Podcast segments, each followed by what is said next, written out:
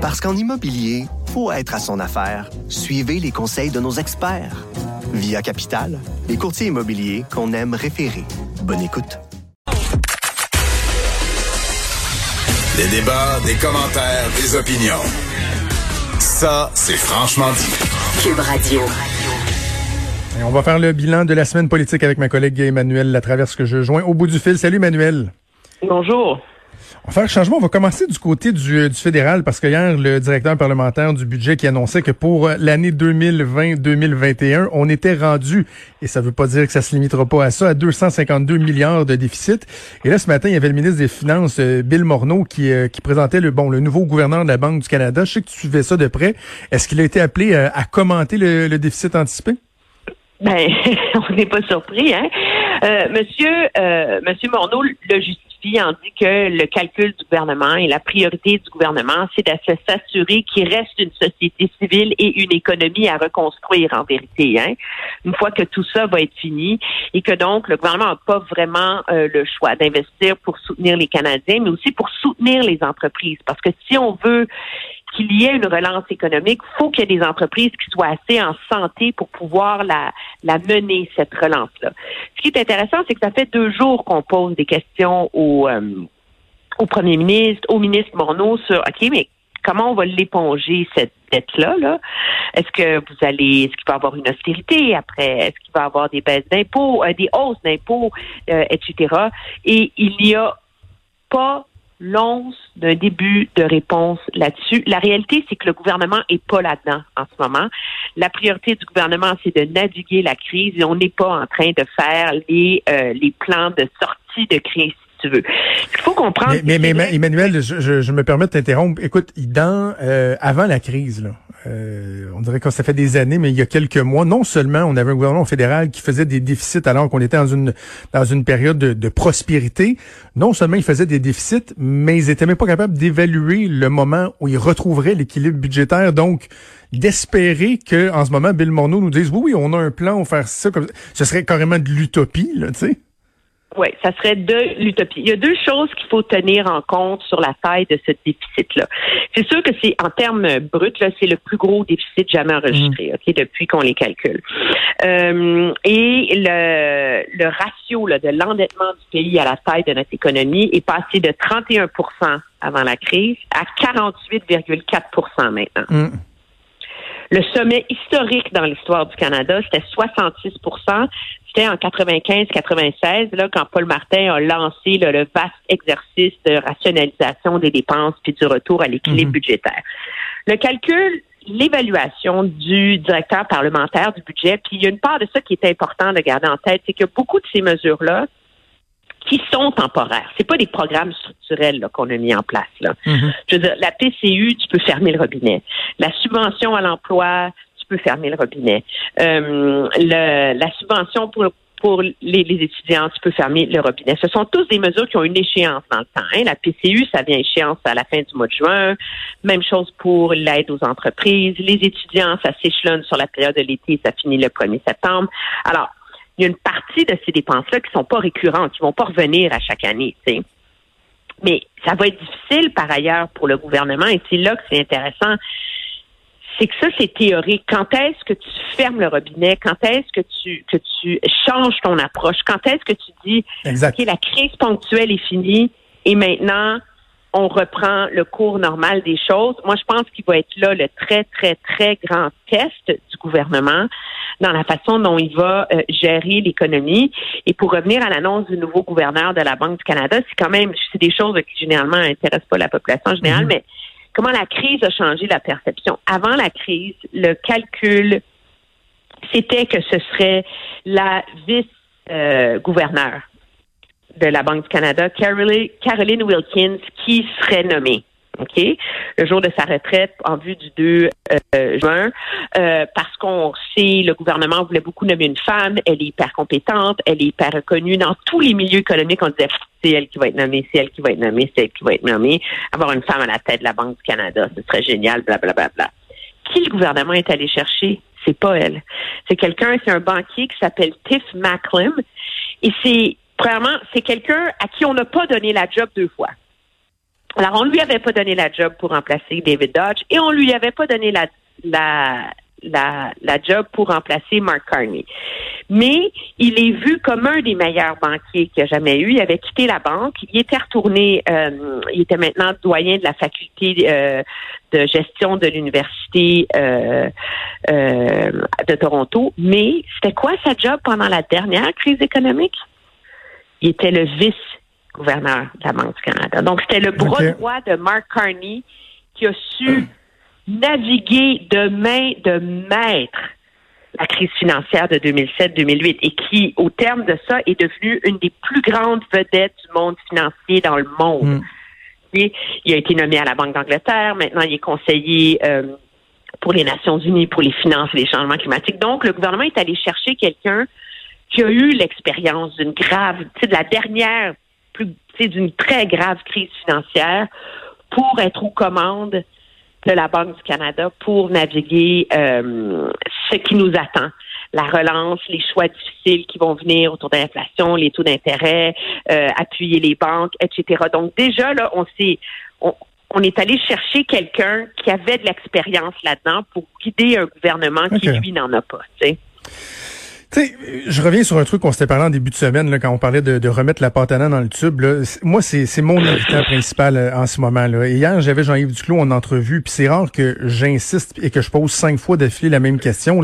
Mais quand on leur soumet des cas, des, des, cas réels qui nous sont rapportés de gens qui, par exemple, ont décidé de quitter leur emploi plutôt que de retourner à temps partiel parce qu'ils disent à leur employeur, non, mais la PCU est plus avantageuse, qui sont pas capables de dire à ces gens-là, vous n'avez pas le droit, vous n'êtes pas éligible, puis on va vous pogner c'est ça qui me dérange, là. C'est que là, oui, il y avait un besoin pressant, parfait, ils ont ouvert les valves, OK. Mais là, on fait comment pour contrôler, pour s'assurer que le flot s'en va au bon endroit, que l'aide, elle est de plus en plus ciblée et efficace? Et je vois, je vois pas de, de volonté d'ajuster le tir de la part du gouvernement. Mais le problème qu'a eu le gouvernement, c'est qu'il a mis la PCU en place avant la subvention au salaire. S'il avait mis la subvention en place, les gens n'auraient pas quitté leur emploi, puis le choix se poserait pas. Hein?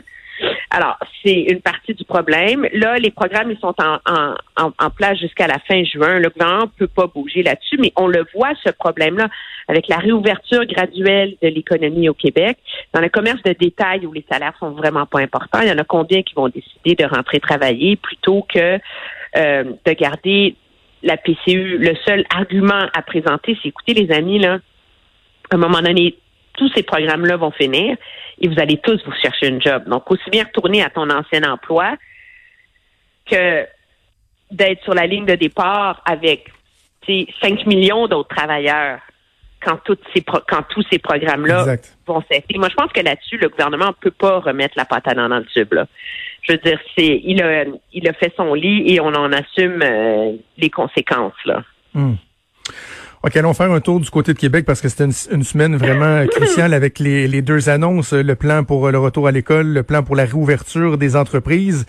De façon générale, parce qu'on comprend que l'exercice euh, était périlleux, qu'on peut pas avoir la réponse à toutes les questions. C'est sûr, c'est du jamais vu, c'est pas évident. Il y a un niveau de difficulté euh, qui, qui, qui, qui, est incroyable.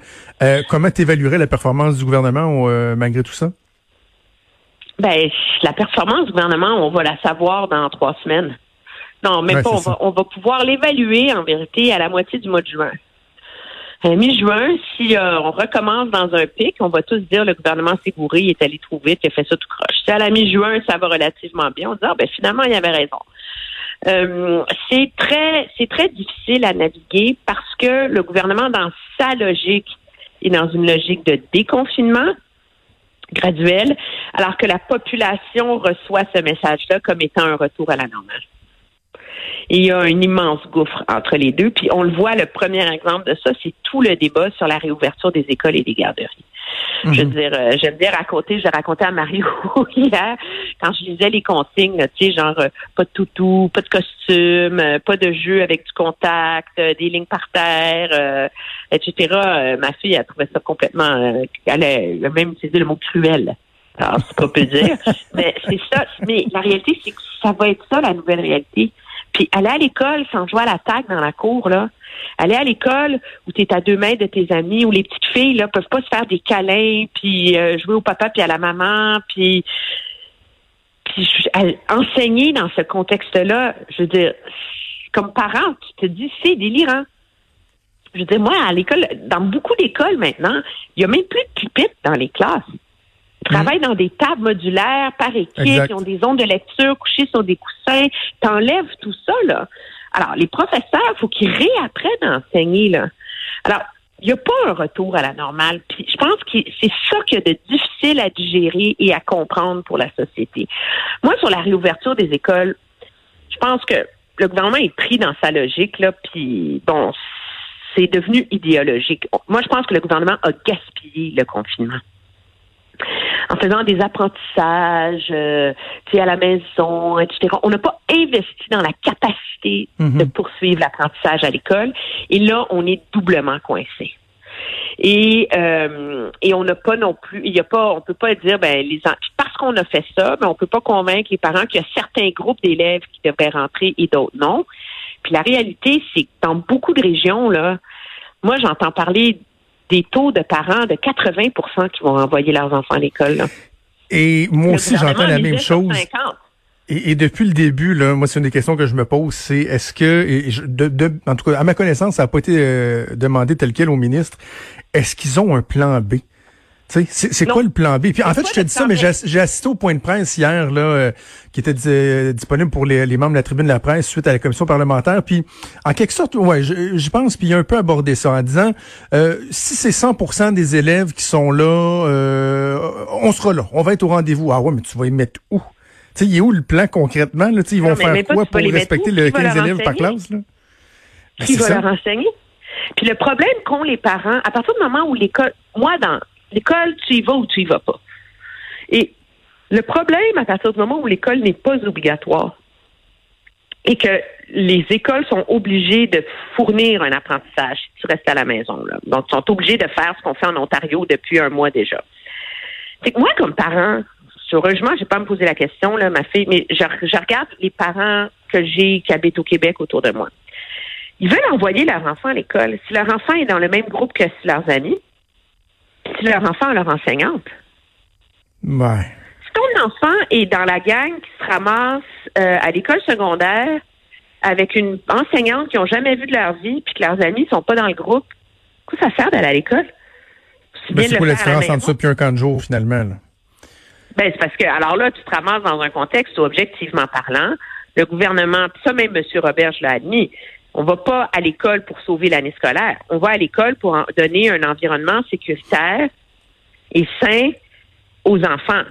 Donc, on rouvre toutes les écoles et on crée un immense casse-tête parce qu'on n'a pas, parce qu'on, la priorité idéologique, c'est un choix qui se défend, mais il faut l'assumer du gouvernement, c'est qu'il y a des enfants pour qui le confinement est devenu un enfer sur Terre et Exact. qu'il faut les sortir de leur maison. Alors, c'est pour Euh, ça que les écoles ouvrent. Je, je continuerai la discussion pendant, pendant des heures. C'est super intéressant, mais malheureusement, le, le temps presse. Mais je me permets une, une question. Tu disais, euh, plus personnelle, tu disais, euh, bon, toi, ta, ta fille va à l'école en Ontario, ça s'applique pas. Mais est-ce que tu t'es fait la réflexion à savoir si elle était au Québec, en tant que parent, est-ce que tu aurais euh, opté pour le retour en classe ou le, le maintien à la maison? Pas certaine. Pas certaine, hein? Je pas, moi, moi, je, je connais ma fille, là, je peux te le dire. Moi, ma fille, si elle n'est pas avec ses copines, puis qu'elle n'a pas son enseignante, je veux dire, dire à ma fille, tu vas rentrer à l'école sans Madame Nadia. Est-ce que tu irais à l'école sans Madame Nadia? Non. Tu vois? C'est pas dit non. compliqué. non. Voilà. Parce que la, la ça va être. C'est aussi de faire faire des conjugaisons pendant que maman fait la radio. Alors, tu vois? C'est ça le problème que ça pose. Mais c'est ça, mais ça dépend des enfants. Puis en, en- en quelque part, le choix à ce moment, à, à cet égard-là, il, il est souhaitable. Tu sais, tu vois, moi, je j'ai euh, un, un gars là, un, un jeune garçon qui, qui est tellement social que lui, là, peu importe le prof, il va y aller, puis il va s'entendre bien avec tout le monde. Fait que tu sais, lui, on lui a dit, ça se peut que ce soit pas Madame Sandra, ça le dérange pas. Lui, il va être content de retourner à l'école, puis euh, Ouais, d'avoir ses tu Madame. Nadia, moi, je peux te dire, ma fille, sans Madame Nadia et sans euh, Eliana et Alex autour d'elle, ça se passe pas, là. Assez, là. Elle veut faire de la radio. Elle a sauté à côté de moi. Ben, euh, donne-lui le téléphone, on peut y parler si tu veux. non, non, c'est correct. là. Elle va dégénérer. Écoute, t'as déjà fait une vidéo virale avec ta tentative de mettre ton masque à la télé cette semaine? On peut faire un podcast viral avec ta fille qui nous parle de confinement. C'est ça qui est en train de... Mais non, mais je blague à part, tu, tu fais de la télé dans, dans, quelques minutes, alors je te laisse aller. Euh, bon week-end, cher Emmanuel, puis on se reparle euh, lundi. Ça me fait plaisir. Au revoir. Salut, bye.